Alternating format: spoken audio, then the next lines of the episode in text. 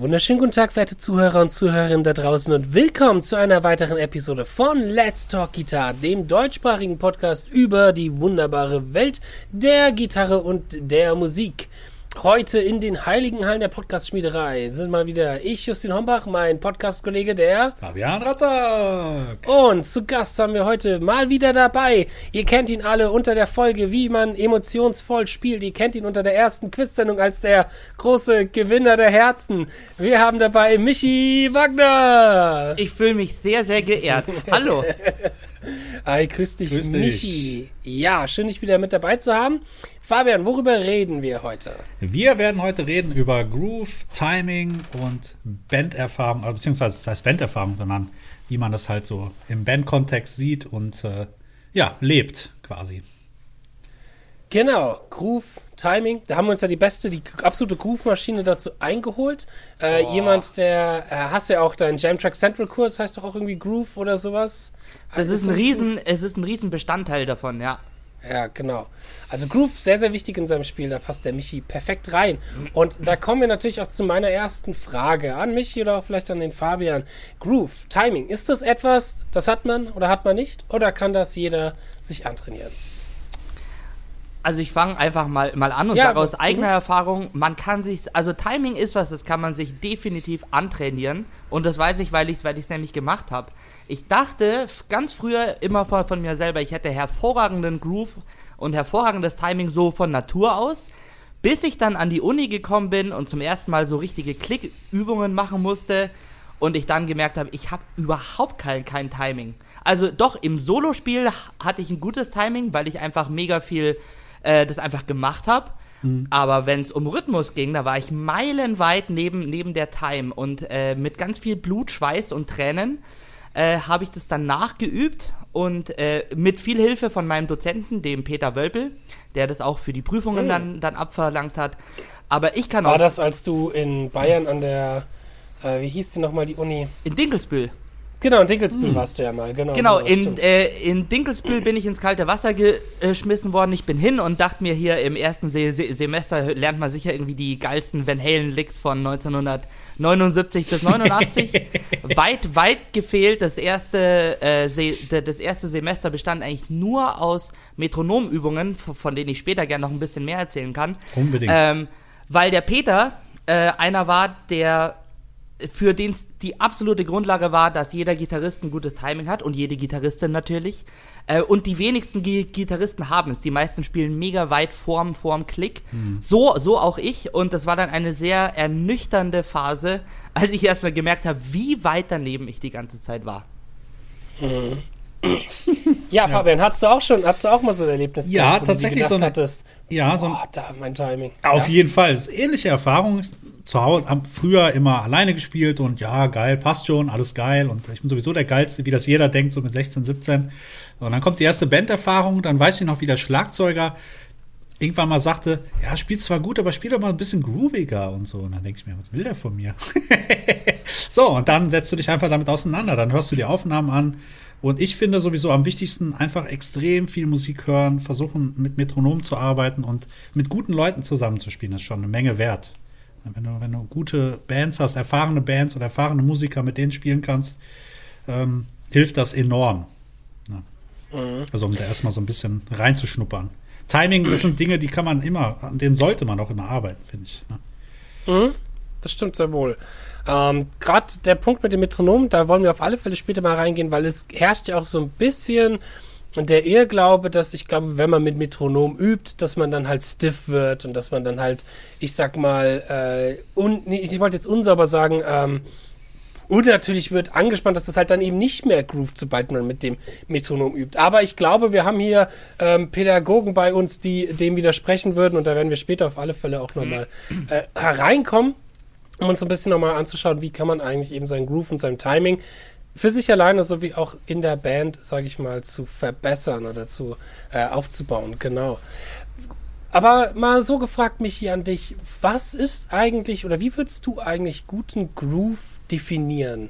Wenn ich jetzt jemand fragen würde, sag mal, Herr Wagner, was ist eigentlich, Professor Wagner, was ist eigentlich guter Groove? Was versteht man eigentlich unter einem guten Groove haben? Wie würdest du sowas definieren? Ich glaube, da hätte ich erstmal eine ganz unromantische Definition. Und zwar, erstmal ist es relativ präzise auf die Time zu spielen, also mhm. auf den Grid, aufs Metrum. Ähm, weil, de, weil das ist die Grundlage dafür, dass du das dann mit Feeling versehen kannst. Also, dass du dich dann bewusst dafür entscheiden kannst, es nach vorne und nach hinten zu, zu ja. schieben. Du kannst natürlich, wie bei allen Sachen im Leben, da gibt es auch komplette Naturals, die einen unglaublichen Groove haben, die nie dafür geübt haben. Ähm, aber wenn du jetzt jemand bist, der das aktiv an, angehen möchte, dann würde ich einfach völlig unromantisch sagen, übe erstmal so präzise wie du kannst auf ein festes Grid zu spielen, weil dann hast du die, die Freiheit zu entscheiden, ob du noch äh, das Feeling nach vorne oder nach, oder nach, nach hinten mit einbringen kannst. Und guter Groove ist dann eben diese Entscheidungsgewalt über, de, äh, über das Timing von deinem Spiel, anstatt ähm, den ähm, anst anstatt rumzueiern. Ja, mhm. absolut. Fabian, willst du was dazu fügen? Ja, ich würde auch sagen, das würde ich auch jedem erstmal empfehlen, tatsächlich einfach so gut wie möglich, so genau wie möglich zu spielen. Und äh, hinterher ist ja wie bei allen Dingen so, wenn du etwas neu anfängst, äh, sagen wir, Timing ist deine Schwäche oder du willst daran arbeiten, am Anfang fällt dir das schwer, du bist sehr versteift und guckst halt, ich beobachte das bei Schülern, wie, wie sehr die versuchen, genau hinzuhören, genau drinnen zu sein. Und da merkst du halt, okay, da fehlt halt dieses Natürliche. Und das kommt dann aber, wenn du nicht mehr drüber nachdenken musst, wie bei allen Dingen. Und dann fängt an, dein Timing erst so richtig zu wachsen. So ist meine Erfahrung auch. Ne? Am Anfang bist du noch mhm. konzentriert, versuchst es alles erstmal gut zu machen. Und irgendwann, wenn du nicht mehr drüber nachdenken musst, dann fängst du an, damit zu spielen. Mhm. Ja, so würde ich das sehen. Ich würde würd ganz kurz mal gerne auf den Punkt dieses Natural draufgehen, mhm. dass jemand sowas von natürlich aus hat. Weil ich, äh, da hatten wir auch schon mal in der Podcast-Folge drüber gesprochen, als wir über Talent geredet hatten, ähm, so ein bisschen manchmal den Glaube oder das schwierig finde, den Gedanken, Menschen haben das einfach so. Ich versuche da immer auch einen gewissen Konsens oder auch eine gewisse Analyse herauszufinden, warum jemand zum Beispiel es einfacher hat mit Timing als andere zum Beispiel. Und ich habe für mich zum Beispiel, jetzt auch, als ich über die Folge nachgedacht habe, ähm, mal herausgefunden oder gemerkt, als ich noch viele Anfänger unterrichtet habe, dass es zum Beispiel einen sehr großen Unterschied gibt von Menschen, die Punkt A viel Musik gehört haben, mhm. aber auch vor allem, und das fand ich sehr interessant, sich irgendwie in ihrem Leben schon mal zu Musik bewegt haben. Das ist, glaube ich, für Timing und auch ein Groove-Gefühl am Instrument ein ganz interessanter Punkt, ähm, weil wenn du jemanden vor dir hast, der noch nie richtig geklatscht hat in einem Rhythmus oder der noch nie getanzt hat oder solche Sachen, da hatte ich auch schon alte Leute, Herren mit 40, 50 Jahren, die noch nie einen Tanzkurs belegt hatten, den ich erstmal gezeigt habe, wie man 40 Ach, stimmt, ist ja auch schon 40. Bald, bald. Alte Herren, geil. Entschuldigung. Ja, du musst es irgendwann mal akzeptieren. Dein, ja, dein, genau. Deine Zeit, dein Timing Abgelaufen. ist gekommen, ja, Fabian. Das Timing ist da. ähm, Nee, aber dass ich dann zum Beispiel, als ich gemerkt habe, okay, da muss man am Timing arbeiten, halt auch mal wirklich ganz, ganz tief zurückgegangen bin und einfach mal den Leuten gezeigt habe, wie sie mit einem Fuß mitwippen, wie sie vielleicht mit dem Kopf mal mitwippen. Wenn sowas von vornherein irgendwie auch nicht da ist. Ich habe das Gefühl, da häng, fängt schon sehr, sehr viel auch in den Kinderschuhen an. Ähm, ob du dich als Kind zur Musik bewegt hast, ob du getanzt hast, ob du geklatscht hast, solche Sachen. Ich glaube, das würde sich sehr stark auf Timing auch ich sag mal, auf das spätere Timing auswirken. Würdet ihr dem so zustimmen oder habt ihr da noch andere Sachen, die euch da an Erfahrung ähm, aufgefallen sind? Da würde ich zu 100% zu, zustimmen. Derjenige, also, also ich habe einen guten Freund von, von mir, den Patrick Zech, der für mich so der größte, der größte Natural ist, was Timing an der, an der Gitarre angeht.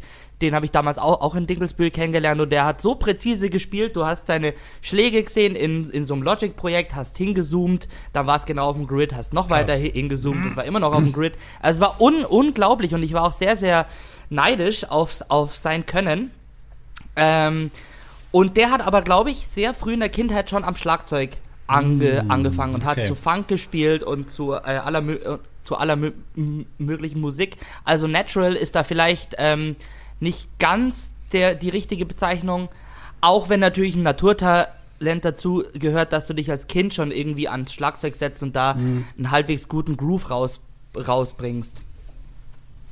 Ich glaube auch, dass das wenn du, wenn, ja? wenn du, wo du gerade gesagt hast, äh, dass der schon früh angefangen hat, Musik zu machen.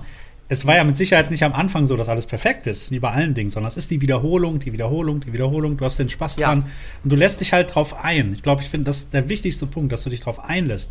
Weil das beobachte ich auch. Wenn, ich habe es heute noch gehabt im Unterricht okay, spiel das, spiel dies und dann hat, hat er das gespielt, den Song auch mitgespielt und ähm, dann habe ich ihm habe ich ihn gefilmt oder beziehungsweise haben sie Skype gemacht und hat er sich das angeguckt und hat er gesehen oder gehört, okay, das passt nicht. So, woran, warum passt es denn nicht? Ja, sing doch mal die Melodie oder klatsch die mal. Kann ich nicht. Ja, das ist doch schon der erste, ne, der erste Teil, wo man dann drüber nachdenken sollte, okay, versuchst erstmal zu zählen oder versuchst zu klatschen, versuch deinen Fuß im Takt zu bewegen. Und da muss man halt noch weiter zurückgehen, bis, bis Ja. du erstmal nur die Viertel äh, lernst. Äh, Voll, richtig, voll. ne? Ja. Ich habe oft das Gefühl, vielen fehlt dieser innere Puls. Und Genau. dieser innere Puls ist, glaube ich, sehr wichtig, um einen gewissen Anker zu bekommen für gewisse Timing-Sachen. Einfach, dass sie die Möglichkeit haben, einen inneren Puls zu spüren in den Vierteln, wie ein Beat zu fühlen oder wie halt ein Metronom zu fühlen, aber dann dazu parallel halt eine Achtelmelodie zu spielen oder sonstige Sachen. Deswegen, als ich mit Kindern unterrichtet habe, auch sehr früh, immer zum Leid der Kinder und auch zu Leid anderen Gitarrenlehrer, weil es machen sehr wenige, mit Zählen angefangen habe. Ich habe sehr früh ihnen versucht zu zeigen, spiel die Melodie und versuch mal dabei zu zählen. Das ist natürlich für ein Kind auch erstmal relativ schwierig, diese zwei Dinge gleichzeitig zu machen. Und das ist vielleicht auch, glaube ich, der Grund, warum ich die Erfahrung gemacht habe, dass viele, klar, also Gitarrenlehrer das auch erstmal weglassen. Weil klar, natürlich, das Kind soll auch erstmal spielen und alles. Aber ich habe auch sehr viele Kinder übernommen, damals zu meiner Zeit, die, ähm, wo ich gemerkt habe, die spielen jetzt seit drei, vier Jahren und könnten vom Rhythmusgefühl auch schon deutlich weiter sein, aber haben halt nie gelernt zu zählen und haben jetzt eine große Schwierigkeit, ähm, mal dat- eine Melodie zu spielen und dazu zu zählen. Äh, wie siehst du das, Michi, mit dem Zählen, mit Ja. dem Zählen zu Musik? Da wollte ich auch gerade Hm? ein, einhaken, weil ich bin ein entsetzlicher Zähler. Also ich kann, ich kann nicht Okay. spielen, spielen und gleichzeitig zählen. Und wenn ich spiele, dann muss ich auch erstmal lang überlegen, wenn mich jemand fragt, auf, auf welche Zählzeit ir, äh, ähm, irgendwas kommt. Also ich komme ja, s- äh, also ich äh, habe das immer übers Feeling eigentlich gemacht ähm, und hab's mit Pattern sozusagen geübt, also von Riffs, die, die, die, die, ich, die ich gern ge, äh, die ich gern gespielt und gehört habe und habe einfach nur versucht, die dann möglichst präzise äh, in die auf die äh, Time zu bekommen. Aber ich habe es nie in dem Sinne aus, äh, ausgezählt, weil da geht's ja weniger drum, äh, ähm, also die Zählzeit ist ja relativ klar vom, vom Gefühl her. Und dann geht's ja eher so um die Mikrotime, dass das halt möglichst gut in diesem Groove drin liegt. Ähm, ah, womit ich überhaupt nicht in Abrede stellen will, dass Zählen üben was sehr, sehr Sinnvolles ist. Nur da war ich immer sehr, sehr schlecht. Ich weiß nicht, ob das bei den Kindern daran liegt, dass das da schon, äh, dass, dass eben dieses, die Zählzeit so klar ist. Ich kann mir nämlich gut vorstellen, dass bei, vor allem bei Die Kindern zählen ja weiter immer. Mhm. Vier, ähm, fünf, dass sechs. zum Beispiel, ja, dass zum Beispiel halt eben, die das auch brauchen, um eine gewisse Zählzeit sich auch erstmal klar zu machen, um erstmal noch Voll. ein Gefühl dafür zu Ja. bekommen. Was zum Beispiel der Klassiker, wenn man Kinder unterrichtet, der Fabian kennt das bestimmt, Mhm. nämlich wahrscheinlich auch, ist der Dreivierteltakt, Ja, ja, der ja. immer ein Viervierteltakt ist, weil die Kinder immer zählen, eins, zwei, drei. Eins, ja, zwei, ja, drei. ja, geil, ja, ja, ja. ja. Ja, voll. Klassiker. voll. Wir, wir haben das damals, also äh, in der, in der Pop-Akademie, da hatten wir sogar einen Kurs namens Body, Body Percussion, wo, wo, wo du quasi die Bassdrum mit deinen Füßen gemacht hast und die und die ähm, und dann einen, und dann einen Groove drü- drüber geklatscht hast. Und das war für mich immer der Ansatz, den ich gewählt habe, wenn ich jetzt mal Kindern äh, ein Rhythmusgefühl beibringen wollte. Einfach Viertel mit den Füßen und dann je nach Könnensgrad halt mehr oder weniger komplexe Patterns drüber klatschen. Also natürlich muss man bei den meisten erstmal mit, ne, mit den Vierteln anfangen, Klar. Achteln und äh, wo ich immer sto stolz war, wenn ich es geschafft habe, dass äh, jemand eine ne, ähm, Klave klatschen kann. Mhm. Also immer die 3-2-Klave. Ja. One, two, three, four. Schön versetzt jetzt über Skype. Bei mir war es Vollzeit. ähm, ja, das stimmt. Ähm, ich habe das Gefühl, mit Zählen, jetzt mit der Zählenmethode, ähm, ich glaube, das Wichtigste oder das Grundlegendste ist erstmal, dass man einen inneren Puls eben irgendwo hat. Und ganz egal, wie das ist, ob das mit den Füßen ist oder ob das mit der Hand oder mit irgendwas. äh, Schlagzeuger bewegen sich ja auch beim Schlagzeugspielen. Die Ja. sitzen ja auch nicht so da ganz steif und machen einfach, sondern da ist ja auch eine gewisse Form von Tanz, Ja. von Bewegung ja drin. Ähm, und ich sag mal jetzt, so Saxophonisten oder Sänger können ja jetzt auch nicht zählen beim Spielen. Das wär, ist ja rein physikalisch nicht möglich. Ja. Also zumindest nicht laut zählen. Hm, Ich habe das Gefühl, bei dem Lautzählen, was noch mit dazu kommt, gerade für Anfänger, Anfänger ist eine gewisse Form von Kontrolle. Weil ja, viele haben zum Beispiel die Möglichkeit oder fühlen einen inneren Puls, aber verlieren zum Beispiel schnell, wo die Eins Ja, ist. ja. Oder wissen nicht genau, wo sie jetzt, wo sie jetzt sind, so vom, vom, auch vom, vom, wo sie jetzt im Grid sind. Also genau, eigentlich kann man zusammenfassen mit, die verlieren eine Eins. Ähm, und das kann sich halt dann doch ganz schnell auch widerschlagen beim Zusammenspiel. Da habe ich zum Beispiel eine Erfahrung mal gemacht. Ich habe mal in der Metalband gespielt mit einem Schlagzeuger zusammen. Und ich muss dazu sagen, ich habe jahrelang immer mit sauguten Schlagzeugern gespielt. Auch alles Leute, die auch dann studiert haben und Profimusiker geworden sind und alles. Also ich hatte echt das Privileg, dass ich, glaube ich, seltenst mit einem äh, ich sag mal, Amateur-Schlagzeuger gespielt habe. Und das war das erste Mal, dass ich wirklich so einen Amateur-Schlagzeuger hatte. Und da habe ich das auch mal gemerkt, wie schwierig das sein kann. Weil der, der hatte zwar ein Metronom auf den Ohren, aber hat sich zum Beispiel keine Eins gesetzt oder so. Was bei dem immer passiert ist, der hat entweder eine Viertel verschlungen im Beat oder im Fill eine Viertel dazu getan und hat das aber nicht gemerkt, weil er keine Eins auf den Ohren hatte. So.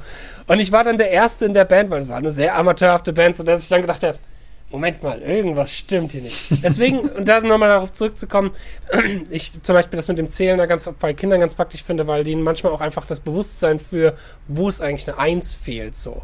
Und das muss man auch oft einfach trainieren, auch so ein bisschen, weil da ist ja auch der Schwerpunkt ganz Sehr gut oft. gesagt. Auf der Eins und auf der Drei haben wir Ja. den Schwerpunkt hier. Super, super wichtiger, super, super wichtiger Aspekt. Du musst wirklich dieses Gefühl entwickeln Genau. für einen Takt und für einen Backbeat.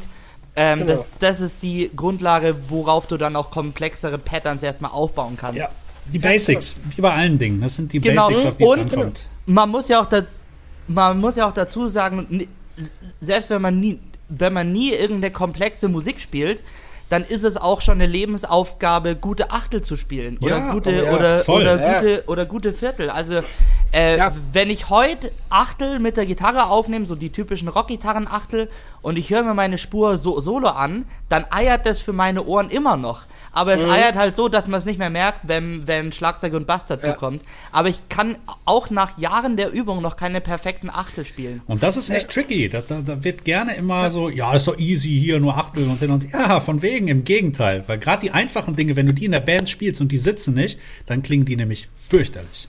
So ist es. Ja. Genau Grad so für- ist es.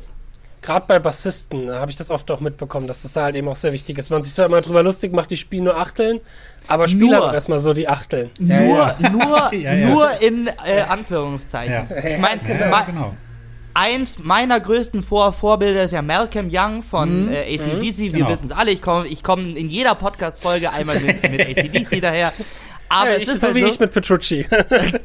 Genau, aber dieses, dieses Mikro-Timing in der Rhythmusgitarre ist halt der Grund, Ja. warum er Ja. einer der größten ist. Ja, also, absolut. Du hörst dir eine Solospur an, die gibt's auch auf YouTube, kann ich sehr empfehlen, eine Solospur von Malcolm Young mal anzuhören.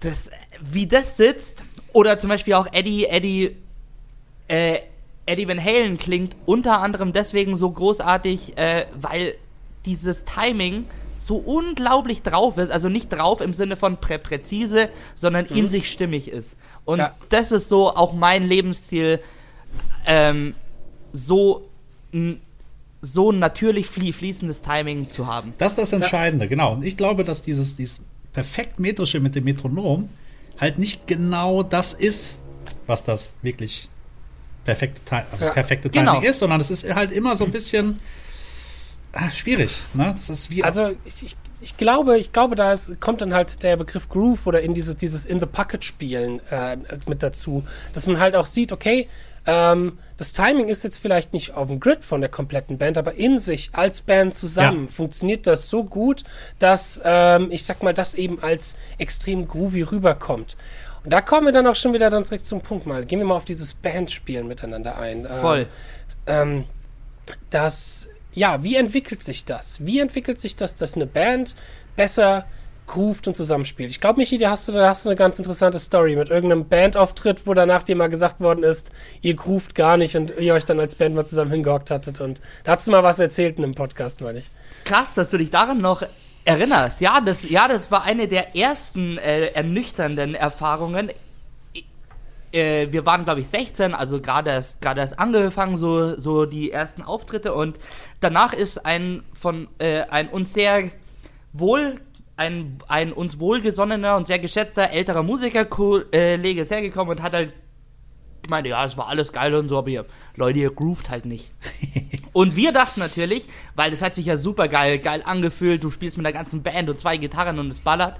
Ähm, aber dann haben wir uns das doch zu Herzen genommen. Wir waren Gott sei Dank sehr lernen äh, mhm. oder sehr, sehr, sehr kritikfähig und haben uns das im Proberaum mal ähm, angehört und er hatte total recht. Wir haben rumgeeiert wie die Sau.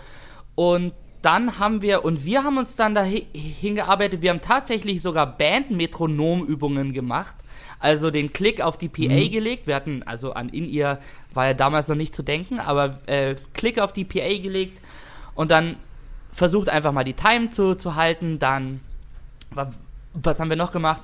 Genau, äh, wir haben mega viel Zeit rein, reingesteckt, dann Riffs einfach rund zu, zu spielen. Also ewig lang einen, einen Songpart spielen, den aufzunehmen, dann wieder anhören, dann nochmal spielen, das Feeling ändern. Also es war unglaublich zeitaufwendig. Im Nachhinein muss ich sagen, hätten wir wahrscheinlich mehr davon profitiert, wenn jeder sich zu Hause hingesetzt hat und dort erstmal individuell seine Hausaufgaben mhm. gemacht hätte weil dann spielst du auch als Band viel einfacher zusammen. Ja. Weil ihr kennt ja sicher, wenn man heutzutage quasi als Profimusiker mit anderen Profimusikern sich in einen Proberaum stellt und Songs spielt, dann und der Drummer einen Klick auf dem, auf dem Ohr hat, dann ist ja das Timing eigentlich nie ein Problem mit einer Band, weil halt jeder individuell schon sehr, sehr gutes Timing hat. Ja. Also ich finde, ähm, das ist aber auch nicht verkehrt, sowas als Band zu machen. Ich habe auch so ein bisschen die Erfahrung gemacht oder mache das auch gerne mit Bands, auch jetzt noch, dass ich mich teilweise halt hinsetze, mit denen ganz explizite Dinge auf Timing mal überprüfe und übe. Weil klar kann man sich auch vieles zu Hause drauf schaffen, aber ich finde zum einen festigt das so ein Bandgefüge auch nochmal, so dieses Zusammenspiel und halt man leidet quasi gemeinsam. Ja. Und man leidet und, und du kannst kontrollieren, dass es in dem Moment auch jeder macht und nicht irgendjemand sagt, oh, ich habe zu Hause aber geübt, ja, genau. zu Hause hat's funktioniert. Ja, ja, voll. Ihr seid schuld, ihr seid schuld. ja, genau. Genau. Ähm, und ja. dazu kommt noch, dass das Band-Feeling ja abweichen kann von einem präzisen Feeling. Ja. Das ist ja sogar ja. Sehr, sehr, sehr gewünscht. Um, das wollte ich vorher noch dazu erwähnen, äh, noch ein letztes ACDC-Beispiel, okay? Äh, weil, weil ich habe erst letztens die die äh, Back in Black mal unter nur unter Timing-Aspekt ge gehört und ihr glaubt nicht, wie diese Band eiert. Also jeder denkt, das ist total tight, aber ist es gar nicht. Also die äh, Drums ändern die, die ganze Zeit das Feeling. Manche Songs sind sogar in zwei bis drei verschiedene Tempi, wo das Intro langsamer ist als die mhm. Strophe. Aber das klingt halt so unglaublich richtig ja. und tight alles. Und das ist dann dieses Band-Feeling, das du, glaube ich, mhm. nur im Proberaum kriegst und nicht allein ja, zu, ja. Zu, zu Hause. Genau. Organisch ist ein guter Punkt. Gerade auch eben, dass mal gewisse Teile ein bisschen langsamer und ein bisschen schneller sind. Das kann ja auch nochmal zu einer gewissen Dynamik hinzuführen. Ähm, dass man halt eben dort, ich meine, muss ja nicht sein, dass das 10, 15, B, also sind vielleicht mal 2, 3 BPM, aber subtil ist das schon auch auf eine gewisse Art und hm. Weise hörbar, dass man merkt, okay, so eine Strophe ein bisschen langsamer, der Refrain 2, 3 BPM ein bisschen schneller, alles, und das ist natürlich nicht ausgecheckt mit, ja, wir machen jetzt wirklich die Strophe genau. in 177 und dann den Refrain in 179, sondern das ist halt da wirklich dann eine organische Gefühlssache von denen wahrscheinlich. also genau. ich würde jetzt ACDC nicht einschätzen, dass die Aber da sind wir bei dem Punkt, bei ACDC, ja? weil die sich halt im Proberaum die spielen, die spielen, die spielen, die spielen, die spielen und zusammen wachsen die und das Rumgeeiere von dem einen ergänzt das Rumgeeiere von dem anderen und so werden die quasi wie ein wie eine Person, wenn du es so willst. Ja. Und das passt einfach ja. zusammen. Es ist auch, ist auch etwas, wo ich sagen würde, da hatten wir auch schon mal in der Folge mm. drüber gesprochen, ähm, wo eine Amateurband teilweise tighter klingen ja. kann als eine Profimusikerband ja. zusammen, weil die Profimusiker halt eben ganz schnell auch sagen, ach, wir brauchen nicht so viel Proben, mm. das macht jeder zu Hause und dann geht das schon irgendwie und dann klingt das aber auch oft ja. manchmal nur schon irgendwie, weil das darf man nicht unterschätzen, das auch Zusammenspielen, wie wichtig das ist. Total, also ich glaube, wenn du eine Band aus hervorragenden Klickspielern hast, dann werden die kein Problem haben, super geradeaus mhm. auf dem Grid zu spielen. Mhm. Ähm, aber wenn du eine Band mit einem gewissen Feeling willst, dann führt ums Proben wirklich nichts herum. Ja, ja, ja. ja. Und ja, und auch aber auch als, als Profimusiker, es gibt auch immer wieder Situationen, wo du auch selber vielleicht auch oft genug denkst, oh, das war jetzt eigentlich tight. Und dann hörst du dir auch selbst als Profimusiker manchmal die Aufnahmen von äh, der Bandprobe an und denkst dir, ei, ei. Es gibt ja auch viele Dinge, und das ist halt der Punkt, es gibt viele Dinge, die wir ja auch nicht mitbekommen während dem Spielen. So, ja. Deswegen ja Aufnehmen auch so wichtig ist. Äh, und gerade ja. und gerade bei Timing, weil Timing ist der Aspekt, wo man sich am besten selber bescheißen kann. Also es ist, genau. gerade wenn du allein zu Hause auf einen Klick übst, der ist ja, wenn das ein normaler Klick ist, 1, 2, 2, 3, 4, dann ist der ja so, in, so intuitiv, dass du total um den Klick rumeiern kannst, aber tr trotzdem den Eindruck hast, du wärst total drauf, weil du findest ja immer wieder die Eins. Das heißt, ich glaube, wenn jetzt jemand von diesem Podcast inspiriert mit Timing üben anfangen will, ist der erste Schritt wirklich einfach mal zum Klick auf, aufnehmen und sich das anhören. Ja.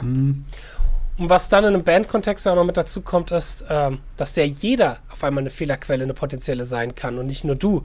Wenn, du- wenn du mit einem Timing oder zu einem Backing-Track spielst, bist ja du die Fehlerquelle, weil du Ja. bist der, der da auch gar nicht zuspielt. Das ist mir mal aufgefallen. Ich habe vor äh, anderthalb Jahren damals angefangen, Dream Theater Coverband ins Leben zu rufen. Der ist jetzt wegen Corona leider ein bisschen auseinandergegangen. Mal gucken, ob daraus noch was wird. Aber ähm, wir haben ewig für. Bist du Fan? Ich wusste das gar nicht. äh, ich kenne die eigentlich auch gar nicht. Dream Theater, wer ist das? Habe ich mir mal angehört. Hätte ich Fand ich easy, war mir zu einfach. nee, aber wir haben für Pull Me Under, was echt mit einer der einfachsten Songs von Dream Theater ist, haben wir als Band extrem lange gebraucht und auch ich hatte meine Timing-Probleme an Stellen, wo wenn du zu einem Backing-Track zuspielst oder zu einer Aufnahme, dann darf man nicht vergessen, dann ist da halt auch, mh, sind da auch Leute auf der Aufnahme, die dich wieder einfangen, wenn du mal kurz rausfliegst. Aber vielleicht in der Bandprobe, wenn du mal kurz rausfliegst, dann wirkt sich das auf den Schlagzeuger aus und das auf den Bassisten und dann fliegen auf einmal ganz schnell alle raus. Und Ja. Das hat mir, mir zum Beispiel auch nochmal vor dieser Band, die ich nicht kenne, Dream Theater, keine Ahnung, wer das ist, ähm, auch nochmal sehr viel neuen Respekt gegeben, weil ich mir gedacht habe, krass, okay, das sind echt als Bandgefüge Ja. so schwierige Stellen teilzuspielen äh, und auch dennoch locker und natürlich zu spielen und auch vor allem live zu spielen, wo man ja nochmals angespannter ist. Das, das unterschätzt man, wenn man einfach nur zu der Aufnahme, wenn man nur zu Hause hockt, wie ich es jahrelang gemacht habe, und halt quasi nur zu der Aufnahme spielt. So, das unterschätzt man schnell. Ja. Ja. Ja. Definitiv. Ja, es ist ja wirklich so. Vor allem es ist auch eine andere Umgebung. Zu Hause bist du gemütlich auf deinem Stuhl. Du hast deinen Laptop an oder deinen Rechner und sitzt da, trinkst deinen Kaffee und spielst gemütlich. Ach ja, alles easy. Und im Proberaum ist alles anders. Du hast noch drei, vier Ja. andere Leute, die dabei sind. Du hast einen Raum. Dein Sound ist vielleicht jetzt nicht so perfekt abgemischt, sondern es kratzt vielleicht ein bisschen oder bist zu laut, bist zu leise. Irgendwas nervt. Du hast Nachbar, äh, die noch laut mitschallen. Und das sind alles Dinge, die kannst du zu Hause nicht üben einfach. ja. ja. Das wird echt unterschätzt. Trotzdem Ja. ähm, hilft dir natürlich wahnsinnig, wenn du schon zu, zu, zu Hause ein super Gespür klar, und, und, und Feeling für die Natürlich. Time hast, weil dann Ja. kannst du auch in der Probe schnell analysieren, oh, ist jetzt der Drummer zu früh, Mhm. ist der Bassist zu spät, so dann, dann hast du ganz schnell äh, auch so Fehlerquellen aus, ausgemacht und kannst dann mit deinen Leuten umso schneller dran, dran arbeiten. Und du kannst vor allem, ich, es gibt immer etwas, das nenne ich so das, äh, der, der innere Zuhörer. Du kannst mehr auf dich selber konzentrieren, so ein bisschen, kannst dich auch ein bisschen abspalten von anderen Musikern. Das kann problematisch sein. Man sollte schon versuchen, natürlich die Ohren offen zu haben und auch mit anderen Musikern zu spielen. Aber in der Situation, jetzt zum Beispiel in zwei Situationen, ähm, zum Beispiel jemand verspielt sich gerade, dass du nicht auch komplett rausfliegst. Dafür ist es wichtig, auch so einen inneren Anker zu haben und so einen inneren Puls. Yes. Ja, Fabian, kurz Ja, Fabian kurz den ganz, Finger ganz wichtig. aufgehoben, wie in der Schule. Was ich, Ja, was ich, was ich versuche, ähm, oder versucht habe in, ja gut, jetzt haben wir schon ewig nicht mehr geprobt. Ich versuche quasi mich als Zuhörer zu sehen, wenn ich in der Band spiele. Das heißt, ich versuche nicht auf meine Parts zu achten, sondern ich versuche auf alles andere zu achten, nur nicht so sehr auf mich. Und versuche mich dem eher einzufügen. Ich glaube, das kann auch sehr helfen, weil wenn du zu versteift mit dir selber bist, hörst du gar nicht mehr richtig zu, was die Musik angeht. Und dann verliert man Ja, sich. das, wie gesagt, ich meine ja, man soll natürlich Ja, ja. auch die Ohren offen haben, aber eben gerade in einer Situation wie, dass der Schlagzeuger mal irgendwie einen Fill macht und das Fill geht nicht ganz auf, aber dass alle irgendwie immer noch reinkommen, da, das finde ich, das macht Sinn, dann auch so ein bisschen sich auch durchaus mal zu verschließen vor den anderen Musikern und so ein bisschen auch drauf zu achten, okay, kann ich meinen Puls jetzt beibehalten? Kann ich das jetzt auch vielleicht so ein bisschen tragen? Wir Gitarristen sind nicht so oft in dieser Rolle, muss man dazu sagen. Ich glaube, ich habe mal zwei Gigs als Bassist gespielt. Da fällt das viel mehr auf, Ja. wenn du nicht irgendwie trägst. Und wenn Aber du da ist das Problem. Nein, nein, das sehe ich anders. Das Problem ist, in der Band ist jeder für das Timing verantwortlich. Nicht nur der Drummer, nicht nur der Bassist, sondern alle gleich. Alle sind gleich wichtig. Ja, ja, aber Aber jetzt, manchmal. das klang jetzt manchmal gerade so. Halt, Nee, ich finde, manchmal, egal manchmal was. Ja, aber manchmal. Okay. Ja, im besten Fall. Aber es ist, wir kennen das doch alle. Manchmal passiert das live, dass halt irgendwie mal was passiert. Und sei es dem Schlagzeuger fällt aus Versehen der Stick aus der, Ja. der Hand oder so. Irgend, dann musst du gewisse Rollen übernehmen und weitertragen. Und da macht es dann auch Sinn, dass du halt auch, ich sag mal, dann gewisse Rollen abgibst und sagst, okay, der Schlagzeuger hat jetzt gerade mal vielleicht auch nur ein, zwei Schläge so ein bisschen daneben gehauen, aber es muss ja dennoch, es darf da nicht wackeln, sondern es muss ja dennoch auch auf eine gewisse Art und Weise weitergehen, so. Na klar. Und Das ist mir aufgefallen, dass das da halt mir sehr hilfreich ist, zum Beispiel ähm, auch dann halt in dem Moment zu wissen, wie so ein Schalter, okay, da ist jemand, das Schlagzeug ist jetzt nicht da. Jetzt muss ich mich darauf konzentrieren, dass das Timing von mir aus da ist, so, weil das Schlagzeug ist jetzt gerade weg. Gerade halt, wie gesagt, in diesen Auftritten, wo ich mal als Bassist da war, da habe ich das am meisten gespürt. Wir Gitarristen haben halt einen großen Teppich, der uns Schutz gibt. So, wenn wir mal einen Akkord irgendwie ein bisschen daneben hauen vom Timing oder so, das fällt halt deutlich weniger auf, als wenn ein Schlagzeuger mal irgendeinen Schlag nicht macht oder aus dem Groove rauskommt. Oder wie würdest du das sehen, Michi? Ich habe äh, vorletztes Wochenende meine äh, eine der wenigen Proben gehabt, wo ich eigentlich nur Akustikgitarre gespielt habe. Ähm, nee, oder bei ein paar Songs habe ich, hab, hab ich nur Akustikgitarre gespielt und nachher auf der Aufnahme ist mir aufgefallen, ich bin ja eigentlich nur eine bessere Hi-Hat mit dieser Ja. Akustikgitarre. Ich habe dieses Strumming-Pattern gespielt und ähm, in, und ich habe gemerkt, okay, da bin ich wirklich wichtig für diesen Groove von der Band, weil du vor allem die rhythmische Information von dieser Akku wahr, wahrnimmst. Und auch mit der E-Gitarre spielen wir 90% der Zeit äh, Rhythmus und ich bin auf jeden Fall auch eher im Team von denen, die sagen, es ist genauso wichtig wie äh, jedes andere in, in, Instrument. Klar, wenn Bass und Schlagzeug nicht, nicht passen, dann ist alles verloren. Ist, ist nicht, äh, also schlimmer, als wenn die Gitarre nicht passt. Ja, das ist das, was ich Aber meine. Ich höre es auch nicht gern, wenn ich eine Band spielen sehe und dann ist der Gitarrist zehn Meilen vor der Rhythmusgruppe. Das macht mir auch, auch keinen Spaß. Ich höre eigentlich nur Bands gern, wo alles passt. Da müssen noch nicht Es mal auch- Soli es da sein. mal- Es war auch, war auch auf die Situation eben bezogen, falls was passiert. Das war die eine Situation, die ich meinte, dass Ja, man da voll. versucht, sich abge... Die zweite ist bei Polyrhythmik. Bei Polyrhythmik finde ich das, habe ich für mich die Erfahrung gemacht, zum Beispiel, macht es extrem Sinn, auch so ein bisschen die Ohren wieder zuzumachen, weil ähm, das dich auch, weil eine Polyrhythmik ist ja eine Spannung, die dich auf eine gewisse Art und Weise auch rausbringen muss, möchte. Aber Polyrhythmik funktioniert klanglich am besten, wenn alle so tight sind, wie es geht. Und wenn der Schlagzeuger halt anfängt, ich mach mal das einfachste Beispiel, einen Dreier zu spielen. Das ist ja das, was am öftesten vorkommt, dass irgendwie der Schlagzeuger auf einmal so ein Sechs-Achtel-Groove über einen Vier-Viertel-Groove spielt. Ähm, und wenn ich da dann halt anfange, zu krass mich auf den Schlagzeuger hast ja, recht, bisschen ja. und das mich aus meinem Vierviertel-Groove rausbringt, das kann dann halt auch wieder sehr wischiwaschi werden und eben nicht bewusst sein, was du vorhin ja meintest, Michi, mit, dass das auch wichtig ist, eben zu bewusst zu Ja. das zu tun, was man macht.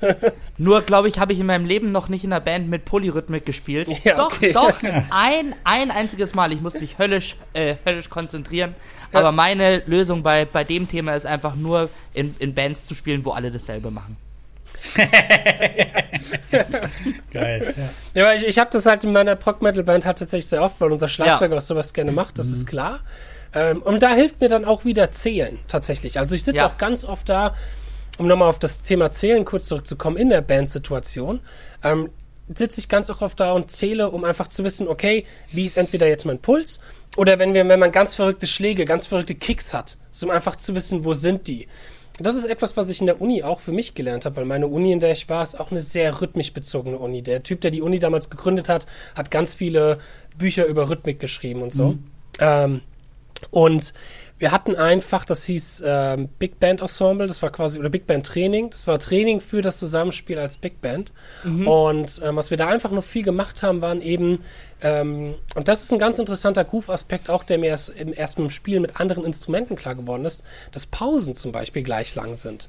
Dass zum Beispiel eine, eine punktierte Viertelpause für jeden gleich lang ist. Und das ist zum Beispiel so etwas, da setzen wir uns Gitarristen und auch teilweise finde ich manche Rockmusiker oder die Rockinstrumente viel zu wenig mit auseinander, was zum Beispiel jetzt für klassische Instrumente wie Geige oder auch Trompete, solche Sachen extremst wichtig ist. Und das hat mir auch nochmal viel die Augen geöffnet, wie, wie, wie geil das klingen kann. Einfach nur mal jetzt vom ästhetischen Standpunkt aus, wie geil das klingen kann, wenn eine punktierte Viertelpause wirklich schön genau jeder gleich lang hat. Oder Ja. auch ein anderes Beispiel, wenn jeder gleich lange Achteln spielt. Oh ja. Weil das ist Oh ja auch ja. von Instrument unterschiedlich. Ja, So. definitiv. Oder ist Vierteln, ganz schrecklich, wenn die dann Ja. zu kurz gespielt werden oder so. Oh. Genau, genau.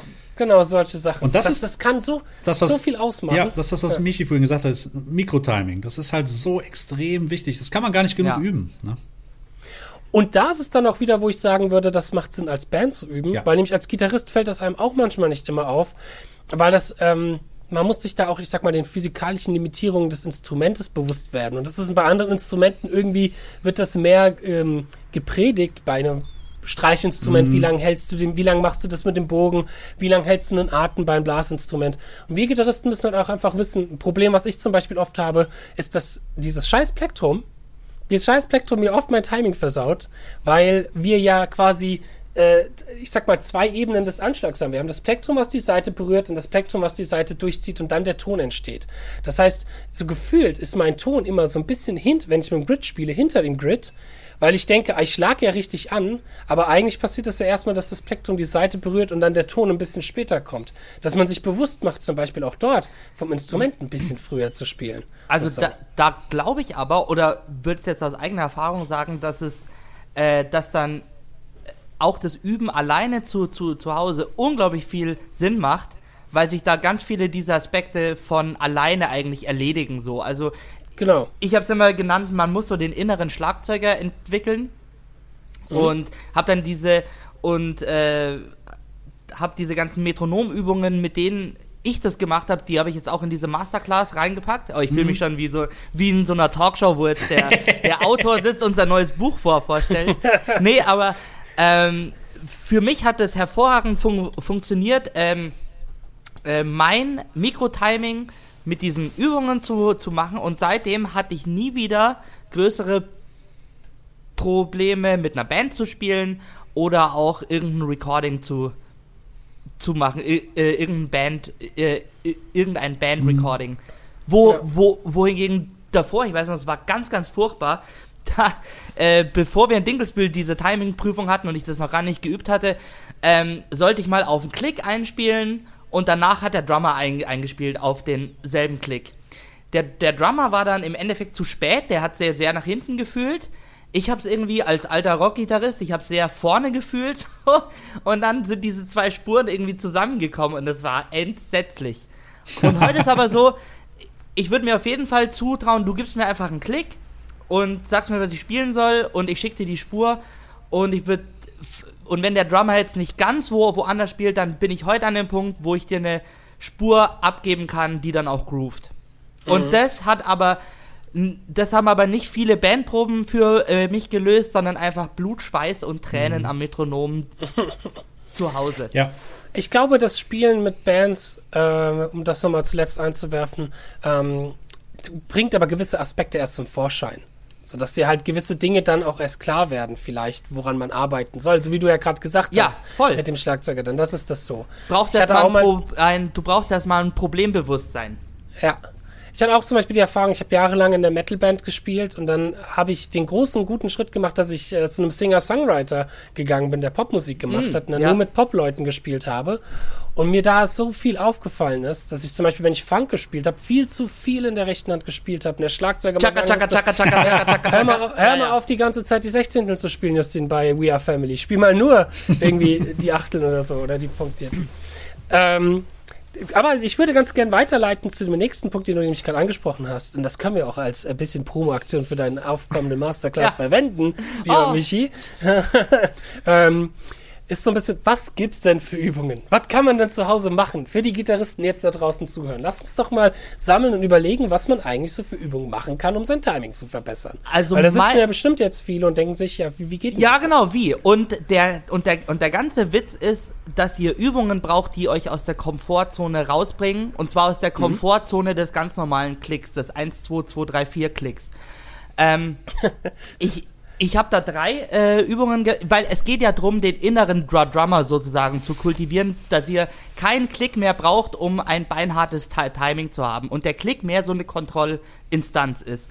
Und ich habe zum Beispiel drei, drei Übungen in- diese Masterclass gepackt. Das eine ist der, ich, ich nenne ihn immer den äh, kaputten Drummer. Also ihr macht euch eine Drumspur in Logic oder so und schneidet dann Pausen rein. Ja. Und ah, ja, geil, die ja. Victor Wuten-Übung Zwei, zwei, zwei Takte, drei Takte, vier Takte, Genau, fünf ja. Takte. Und dann schau dir einfach mal, wie lang ihr die Time halten Mhm. könnt und dann präzise wieder mit, mit dem Drummer einsteigt. Ja. Das ist, die Übung macht noch Spaß. Ja. So. Die macht richtig, Ja, ist geil. Die ist richtig geil. Die anderen kennen wir machen- von Victor Wuten. Der Victor Wuten Ja. hat die ja mal Genau. gemacht, daher kenne ich sie zum Beispiel. Äh, und das zeigt auch, um nochmal kurz darauf einzugehen, auch präzise, ob du mehr laid back oder ob du ein bisschen zu weit nach vorne spielst. Genau, Wenn du das dran merkst in den Pausen, Ja. ziehst du an oder bist du entspannter, ja. Genau, das ist ein grandioses Ana Analyse-Tool. Und ähm, dann hatte ich noch die sogenannte Rhythmuspyramide. Die macht überhaupt keinen Spaß, ist aber sehr, sehr geil. du machst einen Klick auf 30 BPM oder Ja. einen ganz, ganz langsamen und spielst und die erste Challenge ist erstmal einen Ton auf einen Klick zu spielen. Eine ganze Note am besten. Dang, dang. Genau.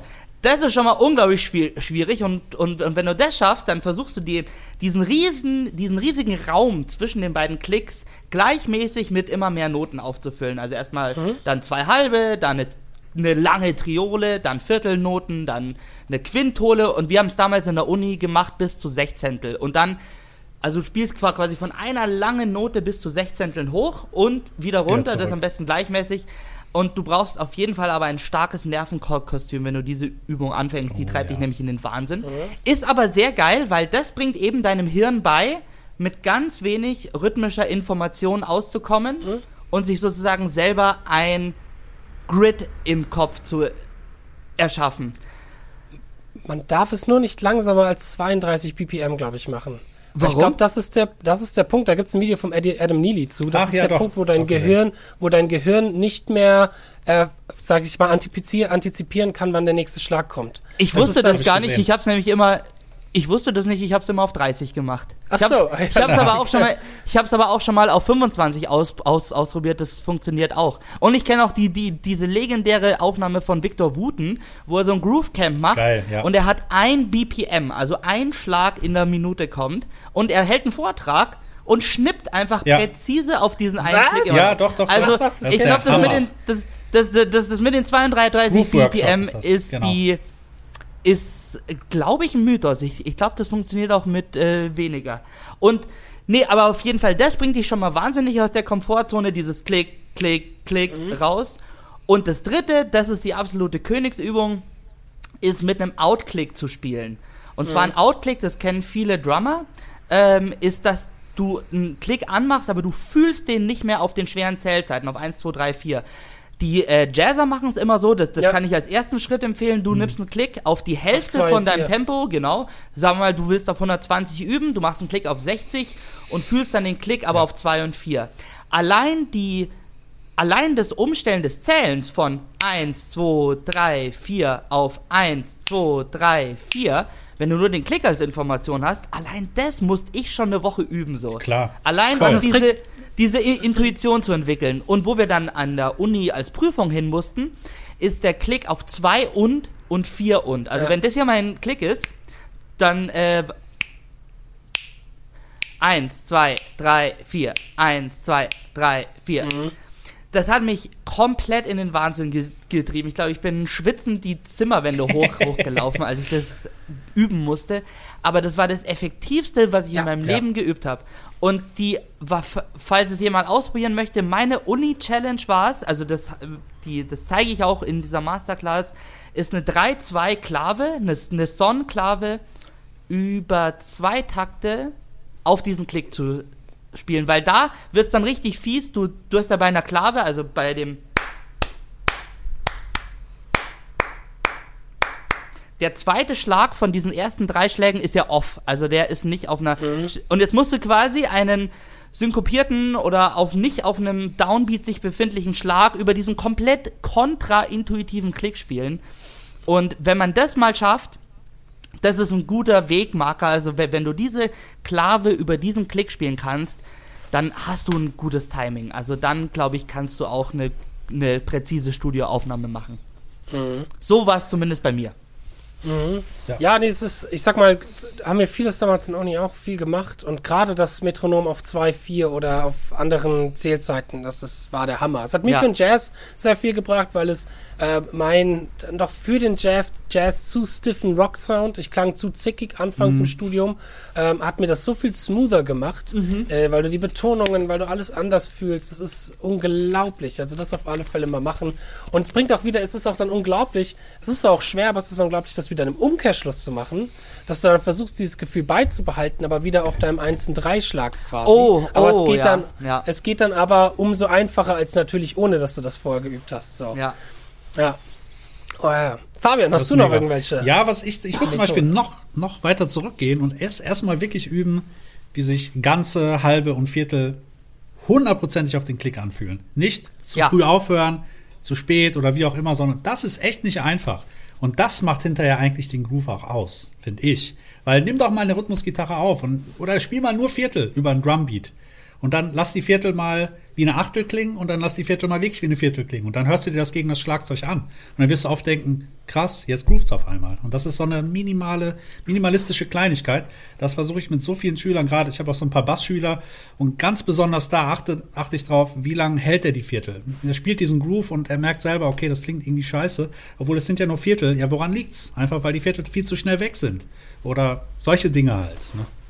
Das finde ich wichtig. Das macht eine Menge. Ja, da, da, in dem Zusammenhang, da, äh, da fällt mir auch noch eine ganz alte Übung äh, ein, die ich, äh, also ich glaube, me- meine allererste Metronomübung, die ich je gemacht habe, nur aus Spaß da, damals, ist einfach einen Klick verschwinden zu lassen mit einem Stift. Also du machst dir ein Metronom an und haust einfach mit einem Klick, äh, äh, mit einem Stift auf die Tischplatte und zwar und schaust mal, wie viele Takte du schaffst, den Klick komplett verschwinden zu lassen, dass Ja. du den nicht mehr, dass du nicht mehr hörst. Geil. Ja. Hast Das sind ja auch oft Ja. spaßige Übungen, hä? Nee, ich wollte gerade den, den, den Justin fragen, was er noch äh, für coole Ideen hat. Oder Äh, Sechzehntel Triolen spielen und äh, halt je schneller, desto fällt keinem auf, dass du kein Timing hast.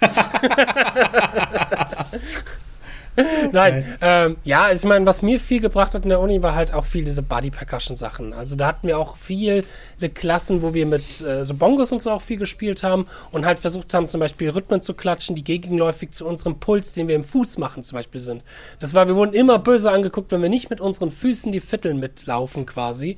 Ähm, weil, ja, weil das, dieser Gegensatz, den muss man spüren können. Man braucht diesen inneren Anker, dass du irgendwas hast, was den Puls weiterführt, woran du dich auch dann immer wieder orientieren kannst. Das ist erstmal schwierig am Anfang, aber es bringt sehr, sehr viel.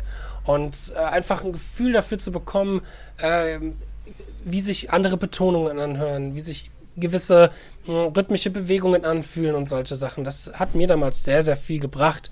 Was wir auch viel gemacht haben, waren akustisches, äh, ich sag mal, entweder klatschen oder auch ganz viel halt, ich sag mal, Tackatackern von äh, Achtelübungen oder Sechzehntelübungen. Das heißt, wir haben ein Blatt bekommen mit Sechzehntel drauf, mit Pausen, mit Ah, Achteln okay, und so okay. weiter und die mussten wir halt dann tacken. So, also Tacker, Tacker, Tack, Tack, also quasi wie so dieses Indische. Ja. Ähm, das war zum einen fürs Blattspielen ganz interessant, so, weil du halt natürlich vorher gucken musst, okay, was kommt gleich für eine Note. Du kannst nicht Note für Note schauen, was ich da jetzt mache, sondern du musst schon vorher quasi scannen, aha, gleich kommt eine Triole und so und sich so ein bisschen auch timingmäßig darauf einstellen, dass du gleich eine Triole, sage ich mal, sagen oder spielen musst. Solche Sachen. Ähm, und ja, das war, das war schon, das war schon cool an der Uni, an der ich war, an der FMW, weil das Interessante war auch da eine kurze Anekdote. Äh, ich habe in dem Jahr 2012 ganz viele Aufnahmeprüfungen für Jazzgitarre gemacht und bin bis auf in der letzten in Frankfurt dann auch überall durchgeflogen. Aber du hast in der Aufnahmeprüfung auch überall äh, ganz oft rhythmische, ähm, ich sag mal, ähm, ähm, Prüfungen. Und die bestehen ganz oft daraus aus einem Hördiktat. Dass du quasi einen Rhythmus bekommst und das musst du dann aufschreiben und notieren. Aber in der FMW, an der ich war, war halt die Rhythmusprüfung, dass du einen Rhythmus klatschen und auch singen musst und irgendwie zeigen musst und bewegen musst. Und das fand ich schon damals sehr interessant, weil ich mir dachte, ja, das ist, weiß nicht, mehr so das, wo ich mir vorstellen kann, dass das viel bringt, als äh, perfekt zu hören, wie ein Rhythmus jetzt zum Beispiel gerade war. Und so ganz viele Rhythmusdiktate zu machen. Hast du sowas gemacht mal, Michi? Rhythmusdiktate? Ex explizit, äh, explizit. Erinnere mich nicht dran. Das musste ich einmal machen. Ich bin, also ich, ich bin ein furchtbarer Blattspieler im Gegensatz zu euch. Äh, und da, Oh, ich, Ich auch. aber ich, aber ich muss das mal als ich muss das mal als Zwischenprüfung machen und da war da war die Regel bei jedem Fehler kriegst du 0,3 schlechter in der Note und bei jedem rausfliegen und neu anfangen eine, eine ganze Note schlechter. Ich glaube, ich wäre wahrscheinlich bei einer Note 9 oder so rausgekommen. Also ich glaube, der äh, Unterschied ist, äh, ich bin nur relativ fit in diesem rhythmischen Feeling, aber habe von, von Blattspielen und präzise Rhythmen vom Blatt klatschen oder spielen gar keine Ahnung. Da ähm, brauchst du aber Gott sei Dank für mein tägliches Schaffen auch nicht. ja, es ist wieder Genau, das, was wir ja, vorhin ja, kurz ja. besprochen haben, bevor wir die Aufnahme hier gestartet haben. Es ist natürlich wirklich völlig individuell. Ich glaube, in deinem Style, du brauchst es einfach auch. Mhm. Und das ist ein wahnsinnig hilfreiches Tool, das auch mit Zählen und so weiter und, und auf dem Blatt visualisieren Mhm. zu können. Bei den Sachen, die, die äh, ich mache, bei den Sachen, die ich mache, brauche brauch, brauch ich es nicht. Also da, da, da muss jeder auch nach seinen Bedürfnissen. Ja, Mhm. absolut. Ja, da hatten wir auch schon mal mit Jan Zerfeld auch schon mal drüber gesprochen. Der kommt dann ja noch mehr aus der Richtung, in der ich drin bin mit Panzerballett. Da Ja. macht er den ganzen Tag lang nur, nur Quintolen Ja. und den ganzen Kram. Ja, diese Prüfung, bei der ich durchgefallen bin, von der ich gerade erzählt habe, die, die habe ich bei Jan Zerfeld übrigens abgelegt. Das Ah.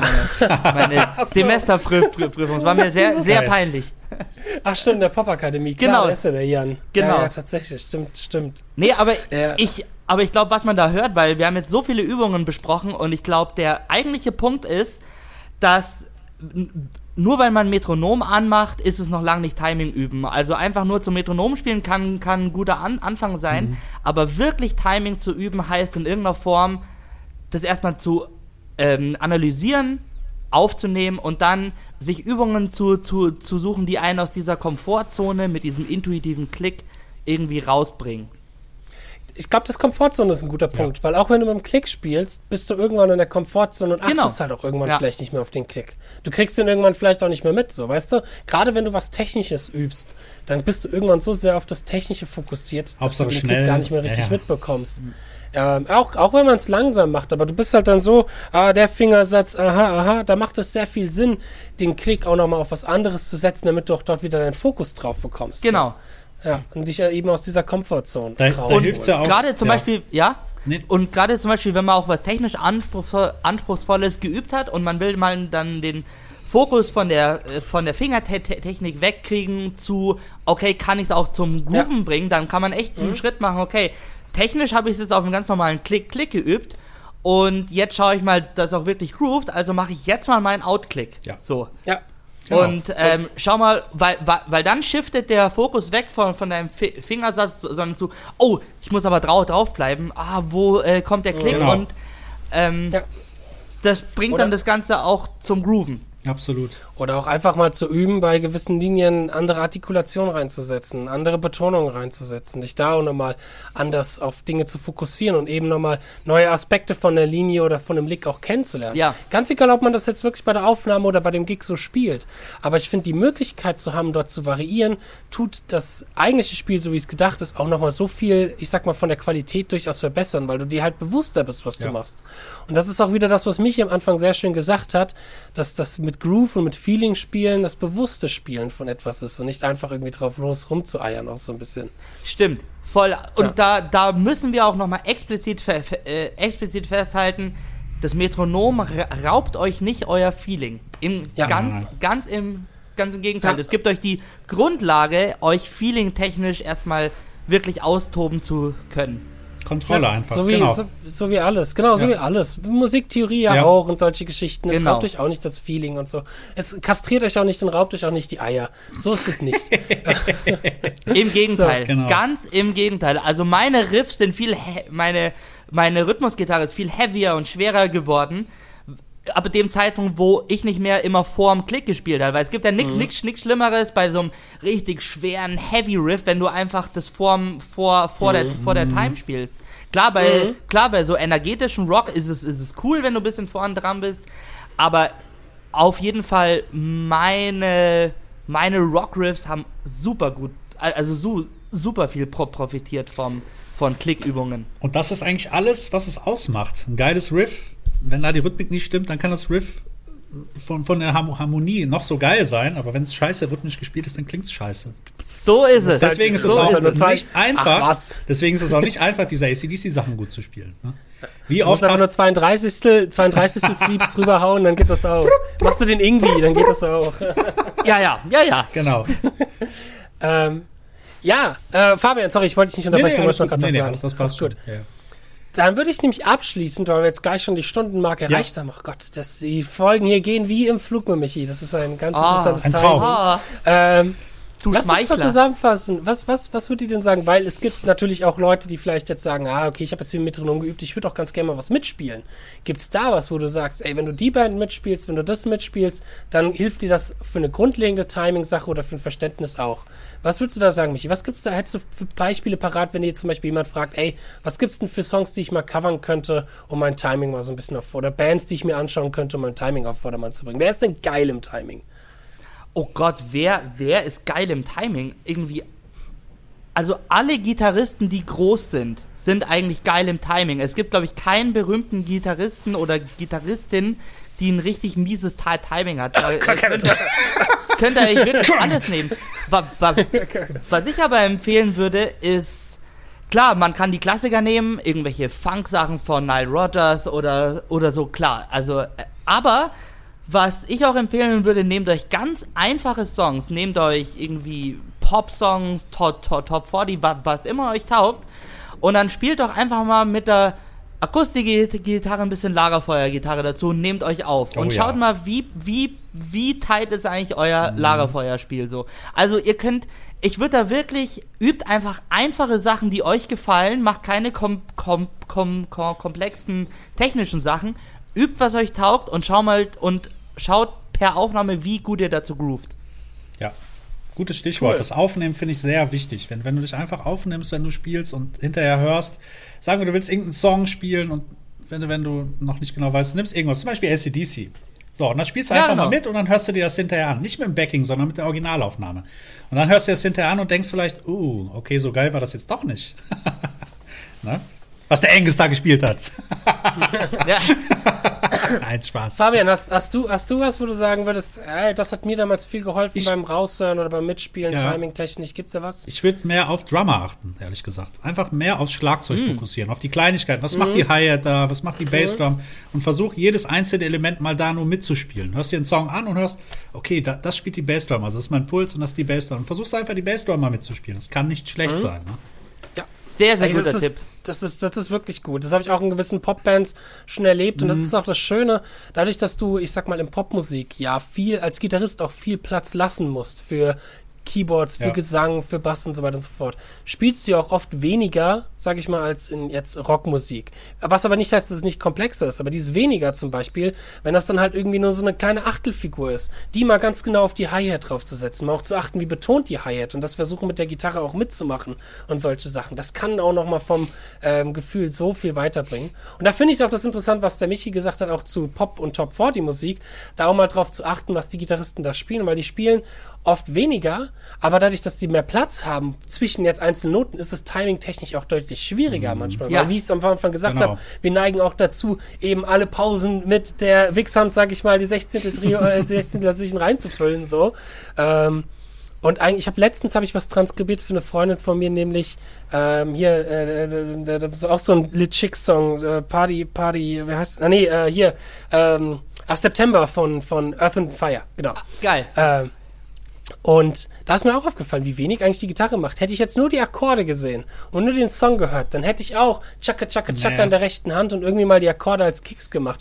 Aber die Gitarre spielt da ganz wenig. Aber das so genagelt hinzubekommen, finde ich sehr schwer zum Ja. Beispiel. Das ist ein Unser- ganz Gutes. Genau, unser Übungsstück damals, das mussten wir auch nochmal, ich glaube, auf ein paar unterschiedliche Klicks spielen. Äh, also der absolute Klassiker ist halt die Gitarrenfigur von Sex Machine von James Brown. Ja, ja, ja. Also wenn man, wenn man, wenn man die geil spielen kann, das klingt auch aufgenommen geil, dann ist man geil.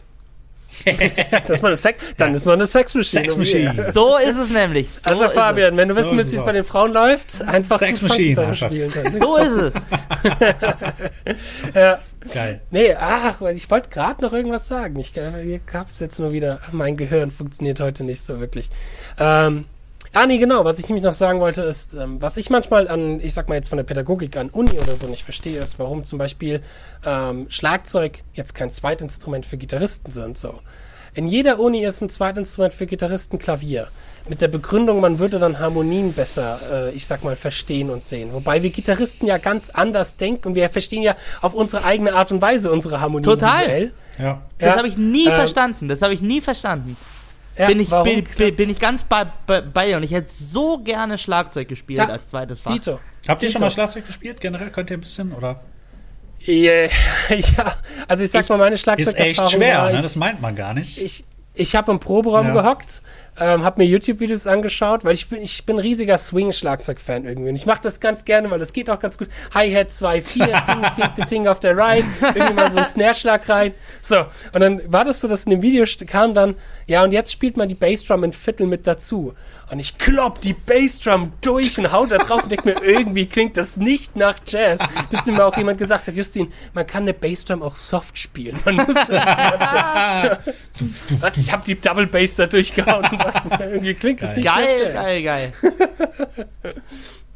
Ich kann euch einen super Phil, ich kann euch einen super Phil Rudd machen. Al- al- Also ein ACDC Beat, den kriege ich super hin, aber ich, ich habe keinerlei Repertoire an Fills und Ja. Techniken, die es irgendwie. So ein Basic Beat kriege ich auch noch hin, das war's. Aber kein Übergang. Ja. Die Übergänge sind so schlecht. Ich, Habe ich, glaub, aber ich oft, ich, ha- ich habe aber ta tatsächlich oft, weil, wenn ich zum Gitarrespielen im Proberaum gegangen bin, habe ich mir einfach oft eine geile Nummer auf die PA gemacht und äh, sorry, lieber Julian, aber ich habe mich an dein Schlagzeug gesetzt und habe dann einfach dazu geprügelt. Und das ist oftmals so für eine halbe Stunde, eine Dreiviertelstunde ist dann total die Zeit, Zeitverschwendung, weil es mega Spaß macht. Also ich, Ja. Ja. klar, das war dann kein komplexes Schlagzeugspiel, aber einfach mal die Snare auf die 2 und 4 zu zimmern, das ist einfach geil. ja. das ist geil, ne? Ja, das ist geil. Ich würde auch ganz, also ich finde ich hätte es auch echt gern gelernt. Ich glaube, wenn ich mal mehr Zeit hätte und so, äh, dann, ich glaube, ich würde mir auch nochmal Schlagzeugunterricht holen. Das ist so das Instrument, was ich am liebsten als nächstes am meisten spielen möchte, Mhm. weil, geil. ja, mich würde es dann aber auch interessieren, okay, kann das jetzt nach, das ist mal eine ganz interessante Frage, kann das jetzt nach 16 Jahren Gitarre spielen, könnte das noch mein Timing auch verbessern? 100 So, Pro. das ist natürlich dann auch eine interessante Frage, ja. Inwiefern würde das sich jetzt noch auswirken auf ein schon äh, 16 Jahre gereiftes Spiel? So? Oder wie beim Fabian seine 50 Jahre oder was der schon drauf hat? 70, 70, 70 Jahre. 70, gerade 80 Oh. jetzt. Nein. Geil. ähm, äh, ganz, ganz großartige Challenge für, für Timing und für Polyrhythmik. Und ich und der Michi, wir haben das schon mal gemacht vor zwei Jahren. Ich weiß nicht, ob du dich daran erinnerst. Ist, Hier, Ja, ja, ja, über Ja. Instagram. Äh, Okay. ACDC, ähm, was ist es? Ist es das Back in Black, glaube ich. TNT, die Oi. TNT, mit Oi TNT. Oi. Oh Gott, Genau, das ist das aber, das ist aber auch mehr so eine Übung für die Unabhängig, für die Unabhängigkeit genau. von deinen Gehirnhälften. Da, da hatten alle Drummer, die das gemacht hatten, hatten überhaupt kein Pro Problem damit, weil die gewohnt sind, mit Ja. beiden Händen was Unterschiedliches zu machen. Ich glaube, die Pianisten haben auch kein Problem damit, aber gleich, äh, also ich glaube, wir, Ja. wir, wir, wir, wir ich glaube, wir haben das jetzt gar nicht gesagt. Es geht darum, das Riff von TNT zu spielen und gleichzeitig das, dieses charakteristische Oi auf die 2 und 4 zu, Mhm. Ja. zu setzen. Das ist eine unglaubliche ähm, Unabhängigkeits-Challenge für die beiden Hirnhälften oder was auch immer das, Das macht. ist mega Cool, geil. Also es ist die, die, die ersten die ersten drei vier Schläge denkst du noch, ah ja, es geht doch bei dem Riff so. Und dann kommst du auf das, wo sich das so ein bisschen versetzt und dann ja. denkst du dir Oi, Oi, dann kommt Oi, so, Oi. so ein Fragezeichen. Kommst dann von dem irgendwann an den Oi Punkt, immer. da machst du das Oi dann immer mit dem mit diesem Riff mit Oi, Oi, Oi, Oi, Ja, Oi, genau. Oi. Genau, genau, genau. Das ist echt eine super Übung. Ja, das ist auch eine gute Ja. Challenge. Ausprobieren. Fabian, kannst du direkt mal gleich ausprobieren. ich probiere das auf jeden Fall gleich aus. Das ist geil. Das ist echt mega geil. Ja, cool. Groove, Timing. Sehr schön. Ich würde Ja. sagen, dann ist jetzt auch mal Timing to say goodbye, Ming. Äh, Wow. Ja, ja. Nein. Ähm, ja, ihr Leute, dann würde ich sagen, bedanken wir uns vielmals an den lieben Herrn Wagner, dass er wieder bei dieser Folge mit dabei war.